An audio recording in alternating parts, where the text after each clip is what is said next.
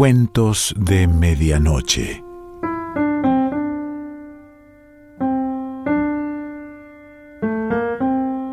El cuento de hoy se titula El sapo y pertenece a Vicente Blasco Ibáñez.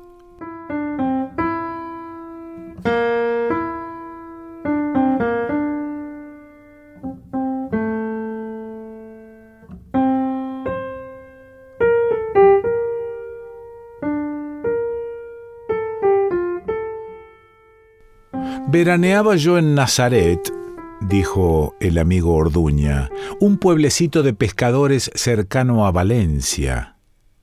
Las mujeres iban a la ciudad a vender el pescado, los hombres navegaban en sus barquitas de vela triangular o tiraban de las redes en la playa. Los veraneantes pasábamos el día durmiendo y la noche en la puerta de nuestras casas, contemplando la fosforescencia de las olas o abofeteándonos al percibir el zumbido de los mosquitos, tormento de las horas de descanso. El médico, un señor viejo, rudo y burlón, venía a sentarse bajo el emparrado de mi puerta y juntos pasábamos la noche con el botijo o la sandía al lado, hablando de su clientela, gente marítima o terral, crédula, ruidosa e insolente en sus expansiones, dedicada a la pesca y al cultivo de los campos. A veces reíamos al recordar la enfermedad de Visanteta, la hija de la soberana, vieja vendedora de pescado que justificaba su apodo por el volumen y la estatura, así como por la arrogancia con que trataba a las compañeras de mercado, imponiéndoles su voluntad a fuerza de peleas. La mejor muchacha del pueblo, la tal Visanteta, pequeñita, maliciosa, de gran labia, sin otra belleza en su cara morena que la de la juventud, pero con unos ojos punzantes y una gracia para mostrarse tímida, débil e interesante que enloquecía a los mozos del pueblo. Su novio era Carafosca, valeroso pescador capaz de navegar sobre un madero olas adentro, le admiraban todos por su audacia. En tierra metía miedo por su mutismo provocador y la facilidad con que desnudaba la faca acometedora. Feo, pesado y agresivo, como las enormes bestias que de tarde en tarde aparecían en las aguas de Nazaret devorando toda la pesca, iba las tardes del domingo al lado de su novia, camino de la iglesia, y cada vez que la muchacha alzaba la cabeza para hablarle entre remilgos y ceseos de niña mimada y doliente, Carafosca esparcía en torno de él los viscos ojos con expresión de reto, como desafiando al pueblo entero, a los campos, a la playa y al mar, a que viniesen todos a disputarle su bisanteta. Un día circuló por Nazaret la más estupenda noticia. La hija de la soberana tenía un animal en el cuerpo. Se hinchaban sus entrañas la lenta deformación revelábase al través de zagalejos y faldas. Su cara perdía color, y unas vascas angustiosas, acompañadas de vómitos, ponían en conmoción su barraca, haciendo prorrumpir a la madre en desesperados lamentos y correr azoradas a las vecinas. Muchos sonrieron al hablar de esta dolencia que se lo contasen a Carafosca. Pero los incrédulos cesaron en sus malicias y sospechas al ver a este triste y desesperado por la enfermedad de su novia, implorando su curación con el fervor de un alma simple, para lo cual entraba en la pequeña iglesia del pueblo él, que había sido siempre un pagano blasfemador de Dios y de los santos.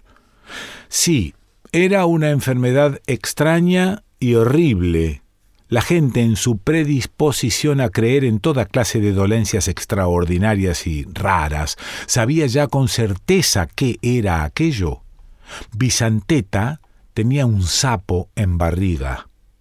Había bebido agua en una charca del cercano río y la mala bestia, pequeña, casi imperceptible, habíase colado en su estómago, creciendo desmesuradamente. Las buenas vecinas, trémulas de asombro, acudían a la barraca de la soberana para examinar a la chica. Todas, con cierta solemnidad, palpaban el hinchado abdomen, buscando en su tirante superficie el relieve de la oculta bestia. Algunas, más viejas y experimentadas, sonreían con expresión triunfante.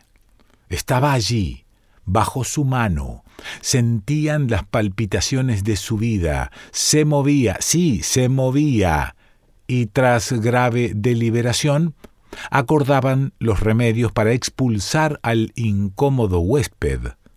Daban a la chica cucharadas de miel de romero para que la mala bestia acudiese golosa, y cuando más tranquila estaba en su regodeo, cataplum, una inundación de jugo de cebolla con vinagre que le hiciese salir a todo galope.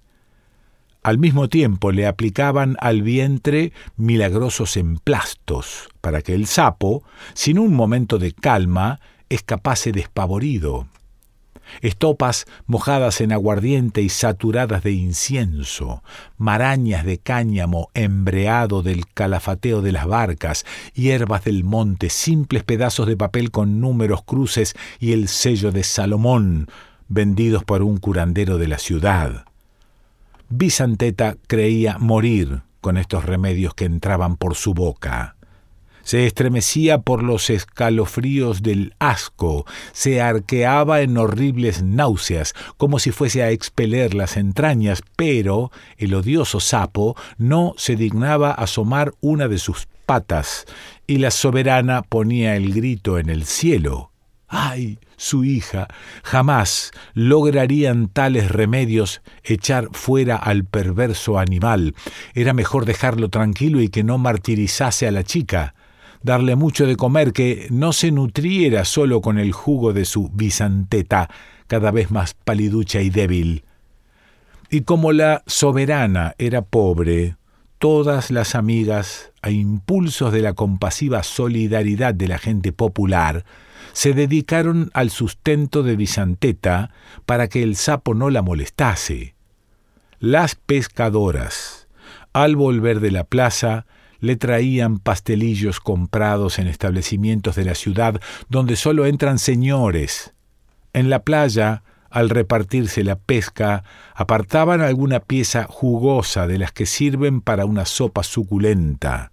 Las vecinas con puchero a la lumbre sacaban en tazas la flor del caldo, llevándolas lentamente para que no se derramase a la barraca de la soberana. Las jícaras de chocolate se presentaban en la tarde una tras otra. Bisanteta resistíase ante el enorme obsequio. No podía más. Estaba harta. Pero la madre avanzaba el peludo hocico con expresión imperiosa. A comer, he dicho. Debía pensar en lo que llevaba dentro y sentía un afecto oscuro e indefinible por aquella bestia misteriosa albergada en las entrañas de su hija. Se la imaginaba, la veía. Era su orgullo. Gracias a ella, el pueblo tenía los ojos puestos en la barraca. La tertulia de vecinas era continua y la soberana no encontraba mujer en su camino que no la detuviese para pedirle noticias. Solo una vez había llamado al médico, viéndole pasar ante la puerta, pero sin deseo, sin espera alguna. ¿Qué podía hacer aquel pobre señor contra un animal tan tenaz? Y al oír que, no contento con las explicaciones de ella y de su hija y los audaces toqueteos por encima de las ropas, hablaba un reconocimiento interior. La fiera matrona lo puso en la puerta. Descarado, Enseguida iba a darse el gusto de ver a su chica de este modo, la pobrecita tan vergonzosa y tan buena que enrojecía solo al pensar en tales proposiciones. Los domingos por la tarde iba Visanteta a la iglesia, figurando a la cabeza de las hijas de María. Su vientre, voluminoso, era mirado con admiración por las muchachas. Todas le preguntaban ávidamente por el sapo y Visanteta respondía con languidez. Ahora la dejaba tranquila. Había crecido mucho al comer bien. Se agitaba algunas veces, pero le hacía menos daño. Una tras otra ponía en sus manos todas ellas para sentir los movimientos de la bestia invisible y admiraban la superioridad de su amiga. El cura, santo varón de piadosa sencillez, fingía no enterarse de la femenil curiosidad y pensaba con asombro en las cosas que hace Dios para poner a prueba a sus criaturas. Después, al finalizar la tarde, cuando el coro entonaba con voces suaves los gozos en loor de Nuestra Señora del Mar, cada una de aquellas vírgenes ponía su pensamiento en la misteriosa bestia, pidiendo fervorosamente que la pobre Visanteta se viese libre de ella cuanto antes. Cara Fosca también gozaba de cierta popularidad por las dolencias de su novia. Le llamaban las mujeres, le detenían los pescadores viejos para preguntarle por el animal que martirizaba a la muchacha. Pobreta, pobreta, mugía con acento de amorosa conmiseración.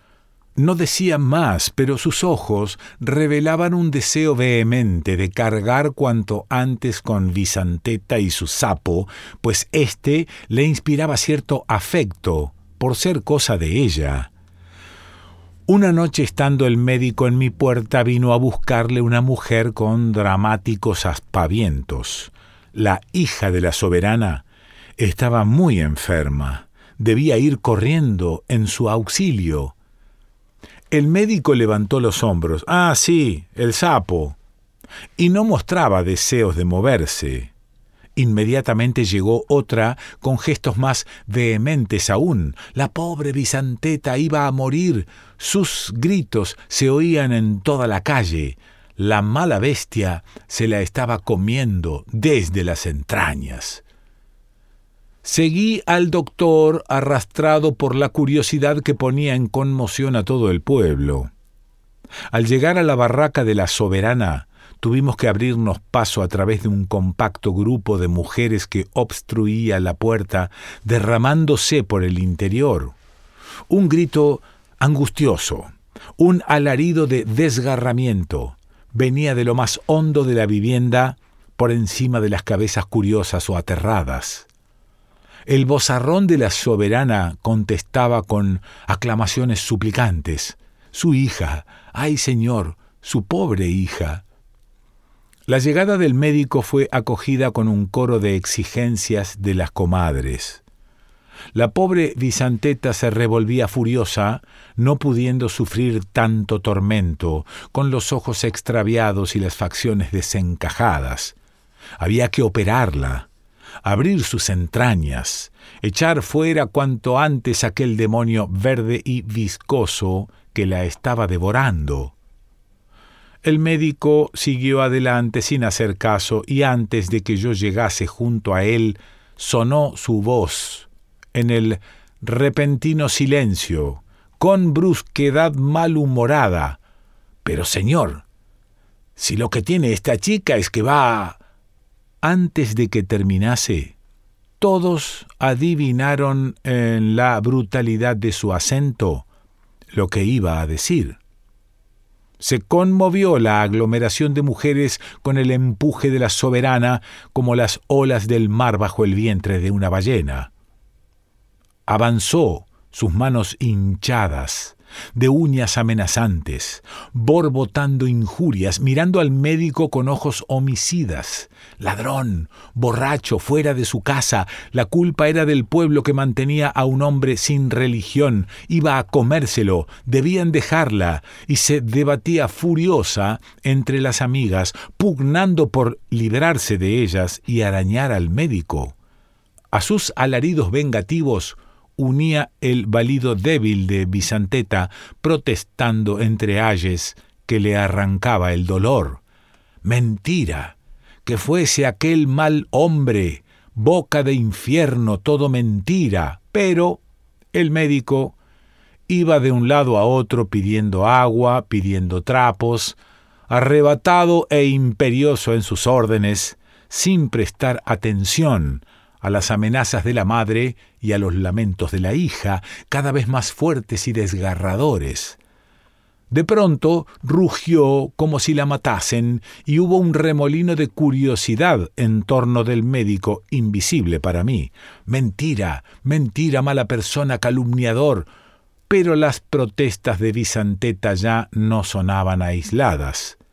A su voz de víctima inocente, que parecía pedir justicia al cielo, se unió el bajido de unos pulmones que aspiraban el aire por vez primera. Ahora, las amigas de la soberana tuvieron que contenerla para que no cayese sobre su hija. Iba a matarla. Perra. ¿De quién era aquello? Y bajo el terror de las amenazas, la enferma que aún suspiraba mentira, mentira, acabó por hablar. Un mozo de la huerta, al que no había visto más. Un descuido al anochecer. Ella no se acordaba, no se acordaba, e insistía en esta falta de memoria como si fuese una excusa irrebatible. Se aclaró el gentío Todas las mujeres sentían el ansia de propalar la noticia. Al salir nosotros, la soberana, avergonzada y llorosa, pretendió arrodillarse ante el médico queriendo besar una de sus manos. ¡Ay, don Antón, don Antón! le pedía perdón por sus insultos. Se desesperaba al pensar en los comentarios del pueblo lo que a ellas les aguardaba. Al día siguiente, los muchachos que cantaban tirando de las redes inventarían nuevas coplas. La canción del sapo. Su vida iba a ser imposible, pero más le aterraba aún el recuerdo de Carafosca. Conocía bien a aquel bruto. A la pobre Disanteta la mataría apenas saliese a la calle ella tendría igual suerte por ser su madre y no haberla vigilado. Ay, don Antón le pedía de rodillas que viese a Carafosca. El que era tan bueno y sabía tanto, debía convencerle con sus palabras, hacerle jurar que no las molestaría, que se olvidaría de ellas. El médico acogió estas súplicas con la misma indiferencia que las amenazas, y contestó con brusquedad. Ya decidiría. Era asunto delicado. Pero una vez en la calle, levantó los hombros con resignación. Vamos a ver a ese animal. Lo sacamos de la taberna y comenzamos a pasear los tres por la oscura playa. El pescador parecía intimidado al verse entre dos personas tan importantes. Don Antonio le habló de la superioridad indiscutible de los hombres desde los primeros días de la creación, del desprecio con que deben ser miradas las hembras por su falta de formalidad, de su inmenso número y lo fácil que resulta escoger otra cuando la que tenemos nos da un disgusto, y acabó por contar rudamente lo ocurrido. Carafosca dudaba, como si no comprendiese bien las palabras. Poco a poco, en su espesa inteligencia, iba abriéndose camino la certidumbre. Redeu, redeu y se daba furiosos rasguñones por debajo de la gorra y se llevaba después las manos a la cintura como si buscase la temible faca.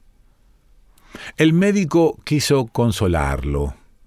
Debía olvidar a Vicenteta, nada de hacer el guapo queriendo matarla, encontraría otras mejores, aquella mosquita muerta no merecía que un buen mozo como él fuese a presidio. El verdadero culpable era ciertamente aquel labrador desconocido, pero ¿y ella? ¿Y la facilidad con que se descuidaba no acordándose después? Paseamos mucho rato en penoso silencio, sin otra novedad que los rasguñones que Carafosca daba en la cabeza y la faja. De pronto nos sorprendió con el bramido de su voz, hablándonos en castellano, para mayor solemnidad. ¿Quieren que les diga una cosa? ¿Quieren que les diga una cosa? Nos miraba con ojos agresivos lo mismo que si tuviera enfrente al odiado y desconocido mozo de la huerta, y fuese a caer sobre él. Se adivinaba que su torpe pensamiento acababa de adoptar una resolución firmísima. ¿Qué cosa era aquella? Podía hablar.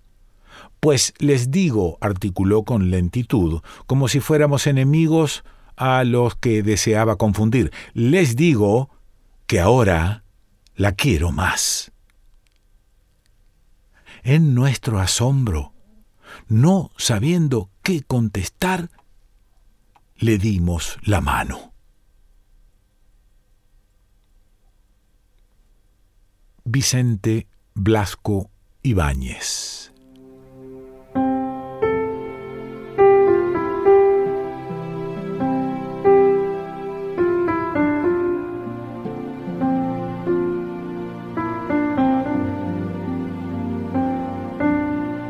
Cuentos de Medianoche.